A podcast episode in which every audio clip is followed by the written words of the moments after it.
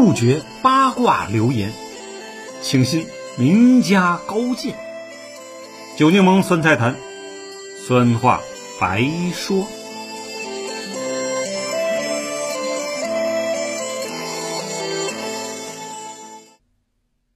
朋友们，大家好，我是九柠檬酸菜坛。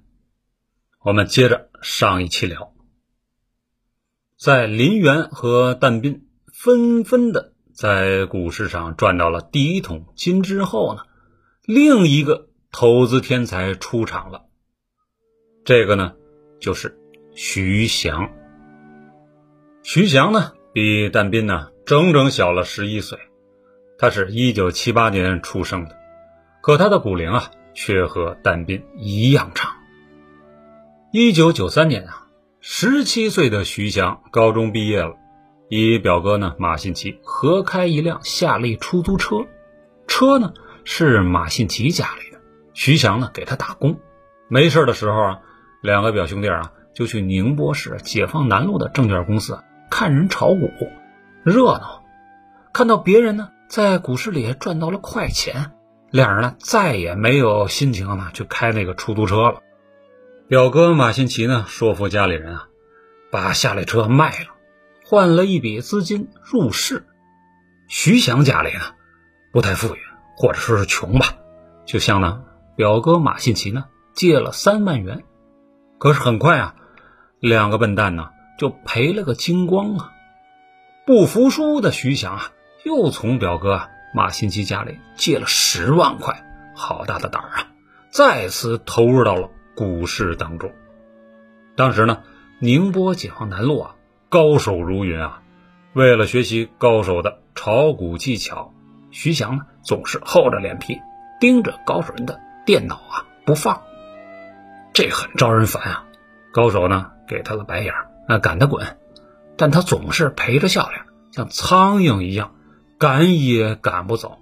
看到了这一幕啊，就想起了一九二零年啊，戴笠呀。戴季陶啊，呃，蒋志清啊，就是老蒋啊，那在上海炒股的那个样子，都想发财。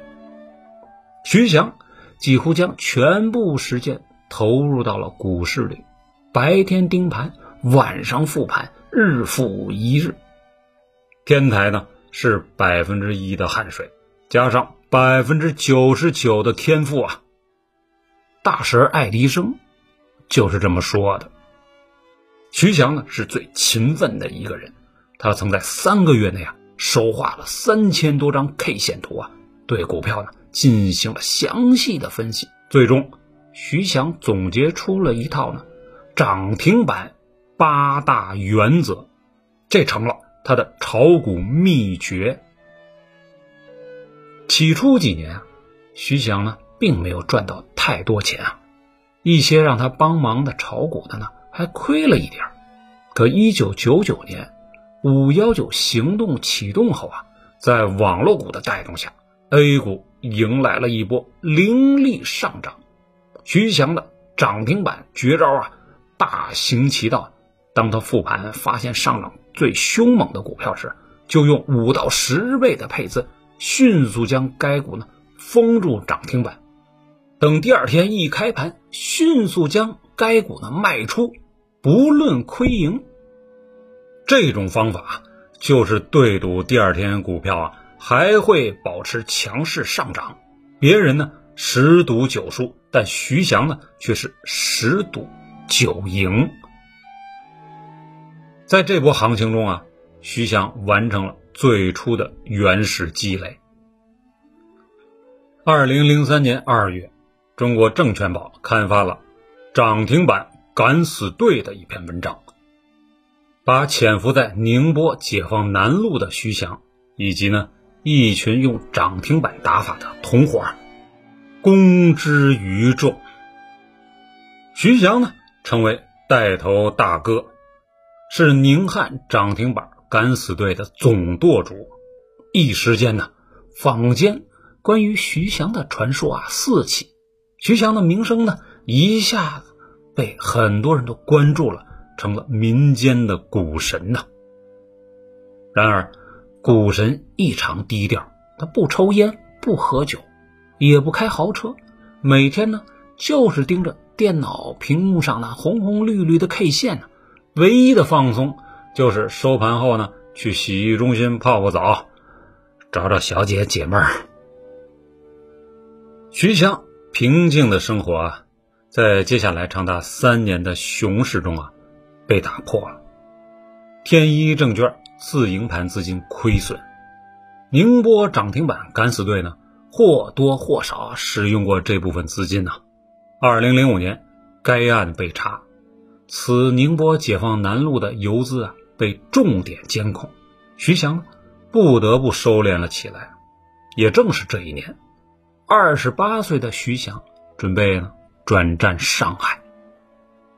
离开宁波之前呢，看似生性木讷的徐翔啊，拐跑了银河证券营业部的出纳员啊英莹。但是后来呢，结果还不错，俩人呢结为了夫妻。来到上海的前几年，徐翔呢潜伏在上海东方证券赵家浜路营业部啊。闷声发着大财，他一如既往的勤奋啊，就连妻子要生小孩了，他也没回去，依然呢坐在电脑前呢操着键盘。妻子生了个儿子，当喜讯啊从宁波传来时啊，徐翔高兴的对着电脑手舞足蹈啊。作为父亲啊，徐翔会啊更加详尽的记录自己的操盘心得，以期呢日后将这个。炒股真经呢，传授给儿子呀。二零零九年底，徐翔呢终于进入了阳光私募基金行业，因为啊，他非常崇拜毛泽东和康熙呀，于是将自己的公司取名为上海泽熙投资。你站在桥上看风景，看风景的人在楼上看你。徐翔的偶像呢是巴菲特，可是呢，他也成了别人的偶像。这时，第四个人物出场了，公开宣称视徐翔为超级偶像的私募大佬叫叶飞，呃，与一位将军同名啊，但没有关系。叶飞呢，一九七九年出生。比徐翔小一岁，叶飞的父亲呢是最早的一批股民，但天资不够，一直没有赚到钱。一九九三年呢，十四岁的叶飞啊，在父亲的影响下就已经进入了股市。他呢一边炒股一边读书啊，炒股没炒好，书也没读好，只在呢浙江邮电学院的绍兴分院啊读了个中专。工作一段时间之后。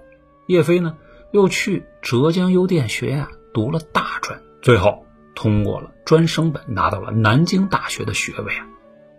岳飞入市的前十年，投资并无任何亮点啊。只有到了二零零三年，岳飞看到了宁波敢死队徐翔的报道之后啊，如获至宝，当即拿着两万元潜心实践涨停板战法。受徐翔影响。叶飞形成了快进快出、短线操作的手法，抢趋势、炒热点是他的风格。股票让他们成了类似战争年代的将军啊，有的善攻，有的善守，有的专爱劫人粮道。商场不就是战场吗？二零零七年，A 股进入牛市最后的疯狂。上证指数一度蹿升到了历史高点六幺二四点。叶飞呢，在金融界网站上主办的中国股市民间高手大赛中呢，以激进的操盘手法获得了巨额的回报。在比赛中，他脱颖而出，成了年度冠军。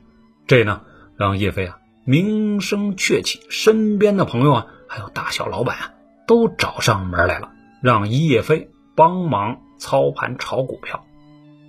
二零一零年啊，羽翼丰满的叶飞啊，成立了淮北市倚天投资有限公司，正式开启了自己的阳光私募基金之路。他启动最晚，但成果优异，很像那位同名的将军。叶飞呢，爱好武侠呀，江湖气啊很重。他的私募基金名称啊，大部分都是用武侠小说中的名词来命名。这呢，又和咱马云马大婶呢有神通之处。他曾经操盘过的倚天二号、倚天雅丽三号对冲基金，还管理过倚天鸳鸯刀、倚天神雕侠侣和倚天七剑下天山等基金，这都是真的啊。叶飞在短短的几年时间啊，在牛市里完成了造神计划，成立了自己的私募基金，可谓是屌丝逆袭。牛市多股神，熊市呢多惨案。真股神、假股神，只要一波惨烈的熊市，牛鬼蛇神呢都得纷纷现形。二零一五年的那波股灾呀，就是一场现形记。在此之前，所有的大佬都被封神了。在上海耕耘多年的徐翔啊，已经是私募一哥。他在上海最贵的汤臣一品啊，以每平米十五万元的价格呢，买了个大平层。他还斥资七千万呢，在老家宁波买入了四套联排别墅，打通了当做居所。外面看呢，不显山不漏水，可里面呢？不得了啊！二零一四年啊，徐翔管理的基金规模高达了两百亿，不少上海的大人物啊，都让徐翔呢帮忙炒股。为了靠近权力中心呢，徐翔还在北京成立了分公司啊，经常出现在重要的会客场所。二零一五年上半年，徐翔的粉丝叶飞也大爆发了，管理的倚天雅丽三号基金。收益率高达百分之三百五十一呀，成为阳光私募基金半年度冠军啊！收益率碾压自己的师傅徐翔，还有啊但斌、林园这三位大师。风光无限的叶飞啊，被浙江的一个大学 EMBA 总裁班啊聘请为了讲师啊，身价暴涨啊！二零一五年六月，叶飞带着二十三名学员。每个学员交了二十多万元的培训费，杀进了股市。所有人都以为牛市还会继续，林园呢也不例外。他在二零一四年十二月啊就开始为牛市啊摇旗呐喊：“A 股狂牛刚开始，明年沪指破六千。”私募大佬但斌呢也毫不示弱。二零一五年五月啊。他在微博上呢，信誓旦旦地说：“此轮牛市，二零二二年才会结束。”二零一五年六月十二日啊，上证指数摸高到了五幺七八点之后啊，随后开启了瀑布是下跌的奇观呐，呃，千股跌停频频出现，而且呢，今天全部跌停了。明天呢，又呼啦的一下全部涨停，哇！这个画面只有亲身经历的人会记忆一生。二零一五年六月三十日，但斌、王亚伟等十三位私募大佬，联合发布了倡议书，全面唱多抄底行情，号召呢为国接盘，哇，爱国心呐！唯有老练的徐翔师傅拒绝参加救市，几乎所有专业机构的基金净值雪崩的时候，徐翔的泽西一期呢却逆势大涨了百分之三十一，上演了牛市不败、熊市也不败的神话。二零一五年七月，国家队响应领导的号召。进场救市，徐翔呢被动套牢的美邦服饰啊，成为啊中信证券使用救市资金重点买入的股票。其实，早在股灾之前呢，泽熙呢已经全部清仓了美邦服饰，半年呢还获利了四点五亿元。只不过呢，有大人物家属啊追随徐翔买入了美邦服饰啊，没逃掉。股灾来临前呢。他们全被套住了，不得不呢找到了徐翔，哎，想想办法呀，解套啊。徐翔于是只能动用个人控制的账户帮这些人解套啊。这个关系必须得维持，以后还得再用呢。但是，他把自己给套住了。也就在这时啊，国家队奉命入场了。徐翔呢，与中信证券高层呢提前建立了联系。这个证券公司呢，将美邦服饰啊拉高，帮助徐翔出逃。然而，这一连串的违法操作呀，被证监会的大数据监控部门监控到了。在股票市场一向不惧法律的徐翔认为，这不过是一个惯常的操作嘛。但他不知道的是，前方已经是万丈深渊了。二零一五年九月，中信证券事发，十多位高管一起被带走了。这年十一月，穿着阿玛尼西装的徐翔在跨海大桥上呢，被警方抓捕。终于，徐翔呢低下了股神的高傲的头颅。我原本以为啊，我是站在监管之上的那个人，没人可以打败我的。但你们却彻底的打败了我，更是征服了我呀！这是徐翔招的口供。叶飞呢，同样损失惨重，他旗下的基金呢满仓迎接暴跌，或许呢也是跌傻了。叶飞响应号召，为国家接盘，损失十五个亿。之后呢，他的基金被清盘了。更为要命的是。他曾与一位房地产老板签下了保底理财协议啊！股灾过后，叶飞还欠那个人两个多亿的债务啊！这和叶将军的金门之役惨败啊，冥冥之中有牵连吗？不好说，反正呢，名字都一样。但斌的投资神话呢，也同时破灭了。旗下的二十一只基金呢，有十一只浮亏。那园林呢，在这次股灾声中呢，销声匿迹了，旗下的基金也大幅缩水。一场突如其来的大股灾啊，所有的投资神话立马破灭，所有大佬的豪言壮语被啪啪的打脸，所有的股神立马现出了原形。哎，时运不济的时候。就是老虎仔薛岳啊，小诸葛白剑生啊，也得仓皇跳海，对不对？潮水退去之后啊，虽然大家都在裸泳，但有的人呢，在漫长的牛市中出局了；有的人呢，哎，活下来了。现如今啊，徐翔被关青岛郊区的监狱，正在数着星星呢。盼望着释放的那一天，叶飞呢，成为了被执行人。生活所迫啊，拉了一次皮条，还被坑了。一怒之下，他实名举报了那个人。借此机会啊，叶飞一夜翻红啊！他拉着美女啊，夜夜笙歌，搞直播玩，在微博中啊还爆料，叶飞还拉上了但斌。那些其他的私募经理啊，比如但斌老师、王亚伟老师，明明什么都知道，就装着不说，不干得罪人的活但斌哥、亚伟哥，林园出来表个态吗？多年前，在一次公开活动中啊，曾与叶飞合过影的但斌回应说呀。物以类聚，人以群分。做价值投资、长期投资的人，工作和生活中啊，不会也不和搞名堂的人打交道。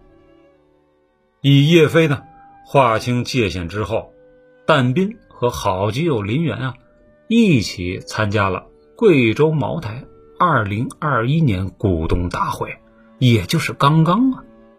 目前呢。每股已经两千一百多元的贵州茅台啊，让两人呢再度封神了。一下子，但斌和林园的基金规模啊，又双双破了百亿。你说，这个股市怎么搞的？在贵州茅台的股东大会上啊，但斌建议茅台在适当的时候拆股，从而呢，让更多人呢与公司一起享受到公司成长和发展带来的喜悦。有网友质疑说。基金抱团没有接盘侠了，想拉散户来接盘吗？林园呢？借着买不到茅台的话题啊，狠狠的凡尔赛了一把。我持有茅台百分之二的股份，现在呢占我总资产的百分之四十。今年的分红还没有到账，我就透支买入茅台了。等分红到账了，再还。现在贵州茅台的市值啊是两万七千五百多亿，林园持有呢百分之二，则为五百五十亿元。按他说的比例呢，林园的总资产应该是一千三百七十五亿元。贵州茅台的前十大股东中啊，并没有林园的身影，财富过千亿的富豪榜上也没有林园的名字。然而呢，这并不影响。林园自我造神，他曾说：“啊，我的司机和保姆啊，跟着我投资股票，都已经赚了两亿和八个亿。”